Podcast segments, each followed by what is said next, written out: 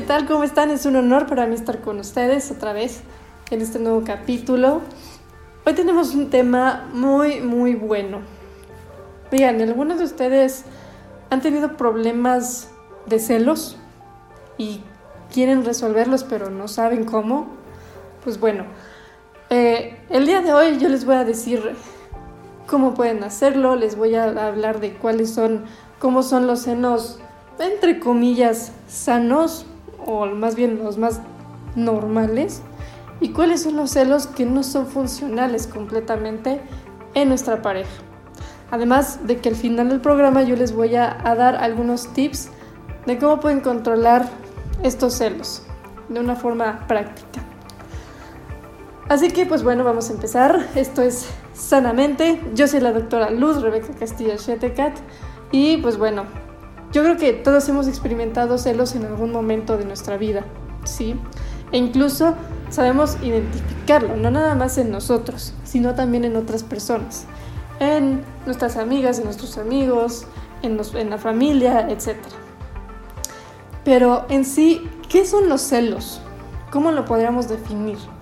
Pues primero que nada hay que entender que los celos son una emoción, ¿ok? Y dado que es una emoción, nos va a generar ciertos pensamientos y sentimientos de inseguridad. Y no nada más de inseguridad, sino también de miedo, de preocupación. ¿A qué? Pues a perder a la persona o a cualquier cosa que tenga un valor personal. ¿Sí? Como puede ser algún trabajo, alguna amiga, algún amigo, em, los celos en, en, la escuela, por ejemplo, cuestiones así. ¿Sí? Entonces, ya una vez que definimos lo que son los celos, hay que pasar a saber diferenciar los tipos de celos, ¿sí? O sea, ¿cuándo, en qué momento es que los celos se convierten en enfermizos? ¿Sí? Se consideran celos normales, por así decirlo, cuando uno sabe que lo que está sintiendo en el momento es una inseguridad mía, una inseguridad propia. Ejemplo, voy a poner dos escenarios, ¿ok? El escenario 1 de los celos normales, que es una parejita que va caminando por una plaza y eh, se encuentran un amigo y ese amigo es de tu novio, ¿sí? ¿Y qué pasa? Que este chico hace mucho tiempo que no la ve y le dice, oye, qué linda te ves hoy, qué, qué guapa, hace mucho que no te veía, cómo has estado, me da gusto verte, etc. Entonces, ¿qué va a pensar el novio? Si estamos hablando de celos normales, de los celos comunes, eh, lo único que se va, a pasar es que va a tener un sentimiento como de molestia, como de enojo, que va a ser completamente fugaz, pero que no, le va, no va a decir absolutamente nada después. ¿ok? O sea, no, no va a pasar a más, no va a pasar una discusión, no va a pasar a decirle algo al amigo, nada de esto. Simplemente va a ser una emoción fugaz y ya. De ahí, de ahí en fuera siguen con su vida normal. Pero ¿qué pasa cuando estamos hablando de celos enfermizos? O como nosotros los psicólogos le llamamos, patológicos. Que este tipo de celos es cuando eh, ocupan nuestra mente completamente y ya de una forma muy constante. Si tenemos pensamientos como ¿Y, qué tal que, hablando de este escenario, qué tal que pues mi novia se va con su amigo, porque incluso yo creo que lo, vio bonito, mejor que a mí, este, lo saludo con más emoción que a mí, etc. Y esa, ese, ese pensar lo tiene toda la semana, ¿ok? Todo el tiempo. A eso ya le, ya le podemos empezar a llamar celos patológicos. Y de hecho tiene un nombre, se llama celotipia. La celotipia es un trastorno mental, es una enfermedad mental que se, se caracteriza más que nada por una desconfianza excesiva a mi pareja. ¿Por qué? Porque la persona está completamente convencida de que su pareja es infiel, inclusive sin siquiera haber motivos para confirmarlo. ¿ok? Realmente es una, es una cadena la manera en la que se da. ¿sí? Eh, ¿A qué me refiero? Que normalmente este tipo de personas que tienen esta enfermedad tienden a, armarse un peliculón digno de un premio, se los juro. ¿Por qué? Porque empieza por un hecho que lo interpreta como algo sospechoso.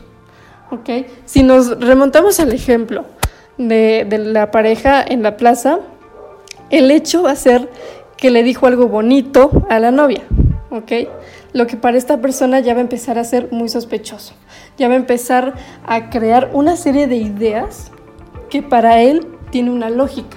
¿sí? Como por ejemplo, si ya la saludó, si ya le dijo que está muy guapa hoy, es porque a lo mejor ya lo ha visto antes, porque a lo mejor ya tienen comunicación desde hace tiempo y a lo mejor se escriben en el celular y a mí no me quiere decir nada, ¿ok? Y como resultado, esta persona va a empezar a imponer un alto grado de control en su pareja. Sí, eh, es uno de muchos ejemplos que les puedo dar, ¿ok? ¿Y cómo se genera? Eh, esta enfermedad?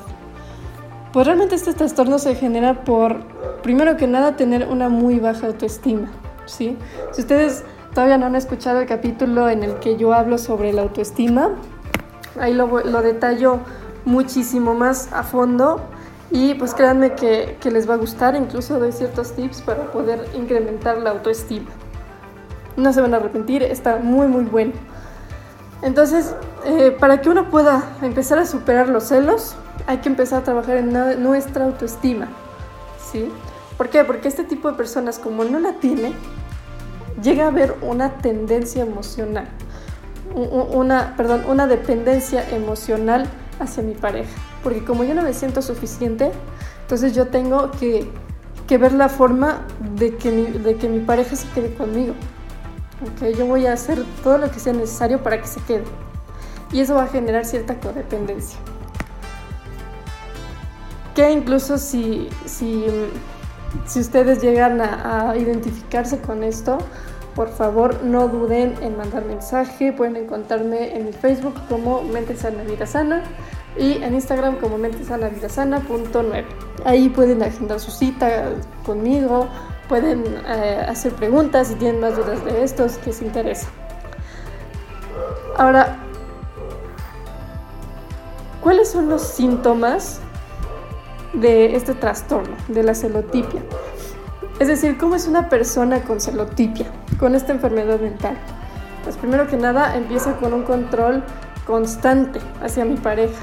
Es decir, la persona va a buscar de una forma muy muy incisiva, muy compulsiva de comprobar la infidelidad de mi pareja, haciendo preguntas, revisando escondidas su celular, yo voy a revisar en sus redes sociales quién le dio like, quién no, quién le dio me encanta, a quién, cuántos seguidores tiene ya. Todos los días voy a revisar si ya cambió el número de seguidores, si aumentó o, o se redujo, ¿ok? Incluso me voy a tomar el tiempo de ver a quién agregó de, toda su lista de amigos, no importa si, sea, si sean muchísimos amigos. Incluso también me empecé a revisar a escondidas los, los bolsillos, ¿sí? Del saco, de, de, los pantalones, del bolso de, de su pareja.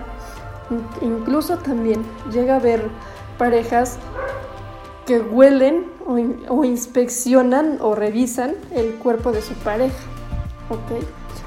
Esto le sucedió a una paciente hace tiempo que me decía, es que mi, mi pareja me llegó a ser infiel a mí. Entonces, ¿qué pasa?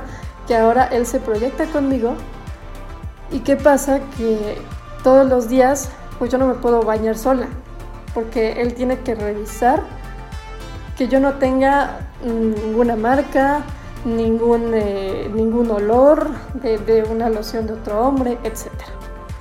Imagínense a qué grado llega esta persona por celos. Entonces, es muy, muy fácil que si ustedes se identifican con esto, es importante atenderlo, sobre todo en pareja. Y pues también llega a haber un, un control en la forma de la vestimenta. Ahorita todavía es muy común escuchar parejas que dicen, oye, no es que no te pongas esa faldita porque está muy chiquita y pues yo no quiero que nadie te vea. O sea, eres, eres, mi pareja, eres mi novia, no, no de alguien más. No vas a ligar o qué vas a hacer. ¿Me suena? ¿Se acordaron de alguien? bueno, pues e, este es un tipo de, digamos que un síntoma, ¿ok? Va a tratar de controlar este tipo de situaciones. Y, también sucede de mujeres a hombres, no se crean, o sea, de mujeres a hombres tienden a... Hay quienes dicen es que pues, te ves muy guapo, no te pongas tal cosa porque llamas la atención, este, no te arregles tanto, cosas así. ¿Cuál es otro síntoma? La posición. Es, ¿qué, ¿Qué es? Para empezar una posición, porque ahorita todos hablan de que es que mi pareja es muy posesiva o mi papá es muy posesivo y realmente no saben qué es. Entonces, la posesión vamos a entenderlo como un deseo a que la persona me pertenezca, así como me va a pertenecer su tiempo y su interés, hasta incluso sus gustos, ¿sí? ¿Por qué? Porque eh, yo no voy a, dejar que, mi pareja pues le guste algo que a mí no. Sí, yo no, si a, si, a mi pareja le gusta una blusa en especial, entonces yo le voy a, a decir, no, es que con esta no, porque te vas a ver, vas a llamar mucho la atención y no me gusta. O incluso va a tratar de cambiar tu forma de ser. Si tú eres una persona que eres muy, muy extrovertida, que, que, eres muy sociable, que platicas mucho a lo mejor, esta persona te va a decir, oye, contrólate, es que te ves mal. ¿Ok? ¿Y qué va a hacer? Que nada más te vas a pagar. ¿Sí? Entonces, mucho ojo con esto de la posición. Otro síntoma muy común es que tiende a idealizar. ¿A qué me refiero? A que hay una... La persona se genera una idea de que mi pareja es deseada por todos. ¿Sí? Si yo voy a una fiesta, yo le voy a... A pesar de que alguien le, le diga un hola, un hola, ¿cómo estás? Mi pareja ya va a decir, no, es que ya le gustas. Es que ya vi otro que te está mirando mucho. O sea, a todas las personas le vas a gustar. Siempre. ¿Y qué pasa? Que empieza el control.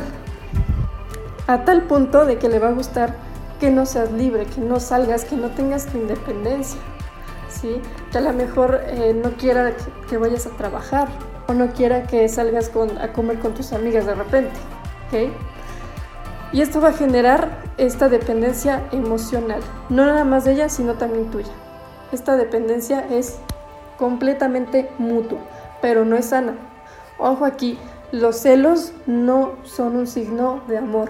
Que quede muy, muy claro, porque he escuchado mucha gente que me dice esto, de que si no te cela, no te ama. No, discúlpenme, pero no, eso no debe ser así. Para nada, los celos no son un signo de amor. Por favor, repítanlo, compártenlo a quienes creen que les va a servir. Y el último síntoma es la proyección que son estos deseos propios de, la pareja que tiene esta enfermedad a ser infiel o incluso ya fue infiel y la, y, mi, y la otra persona no lo sabe. Entonces, ¿qué pasa? Que yo pienso que, esta, que mi pareja también lo es o también lo va a hacer. Como yo ya fui infiel, yo ya me sé todos los trucos que, que, ya, que ya usé y de cierta forma tengo miedo o siento que mi pareja lo va a hacer.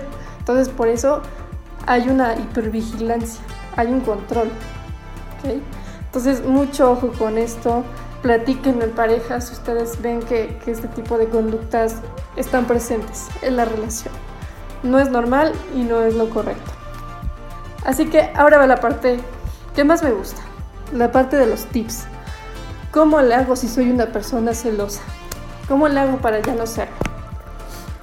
Primero que nada, si tú te identificaste con estos síntomas, acepta que los tienes. Acepta que te estás equivocando. Acepta que estás lastimando a tu pareja. No puedes ir en contra de ella o de él. ¿Ok? Y una vez que lo hayas aceptado, date cuenta de, todas las, las, las conductas que haces para controlar a tu pareja y frénalas. Frénalas en el momento detente un momentito, respira hondo, date unos 5 minutos, vas a inhalar contando 5, retienes tantito y vas a exhalar contando 5. Recuerda que esta respiración debe ser profunda y despacio. ¿Ok? Entonces, una vez que ya estés un poco más calmado, ahora sí empieza a preguntarte, ¿qué es lo que me está diciendo mi conducta? ¿Por qué yo tengo que revisarle el celular? ¿Por qué yo tengo que inspeccionarle el cuerpo? ¿Qué es lo que me lleva a eso? Sí, o sea, ¿realmente estoy desconfiando de esta persona o soy yo el problema? Yo soy el que no me siento lo suficiente como para saber o creer que mi pareja va a estar conmigo, que todos los días me va a escoger con mis defectos y con mis virtudes. ¿Sí?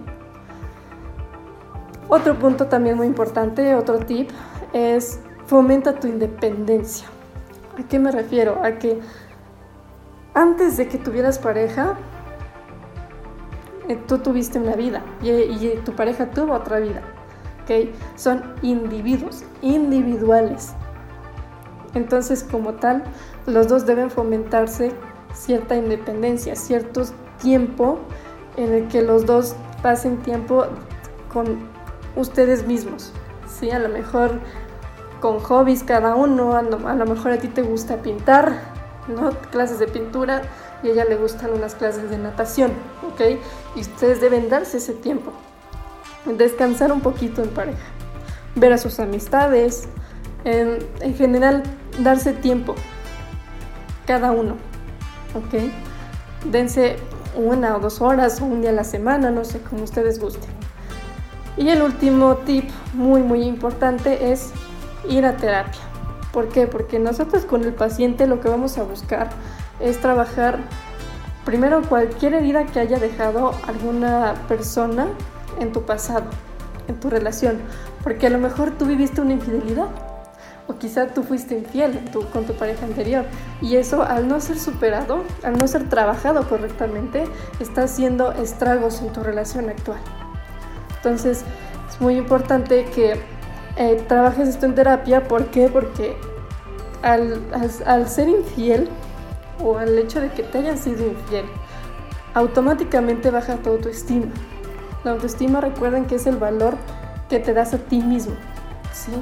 De ser un 10 antes, ahorita ya te sientes un 4 o un 6.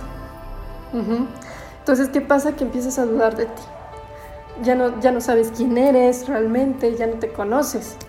¿sí? Entonces, con el paciente se van a trabajar con ciertas estrategias adecuadas al caso y a la persona, al paciente. ¿Por qué? Porque ninguna cabeza es igual, todos somos diferentes. Entonces la terapia siempre va a ser como un traje a la medida. Si a ustedes les gustó este capítulo, si se identificaron, si quieren saber un poquito más de de estos tips, de este tema, incluso si quieren tratar sus celos, porque no es algo fácil sinceramente, no es algo que puedan hacer solos, siempre vamos a necesitar de una ayuda. Recuerden que pueden agendar conmigo su cita, su consulta. Pueden mandarme un mensaje en Facebook a Mente Sana Vida Sana y en Instagram pueden encontrarme como mentesanavidasana.9. Igual pueden encontrar mucho más contenido en nuestro canal de YouTube de Réplica. Pueden ponerle sanamente Réplica. Y ahí van a ver muchos más temas y con muchos más tips. Así que pues espero que les haya gustado. Recuerden que hablando se empieza a sanar. Yo soy la doctora Luz. Esto fue Sanamente. Nos vemos en la próxima.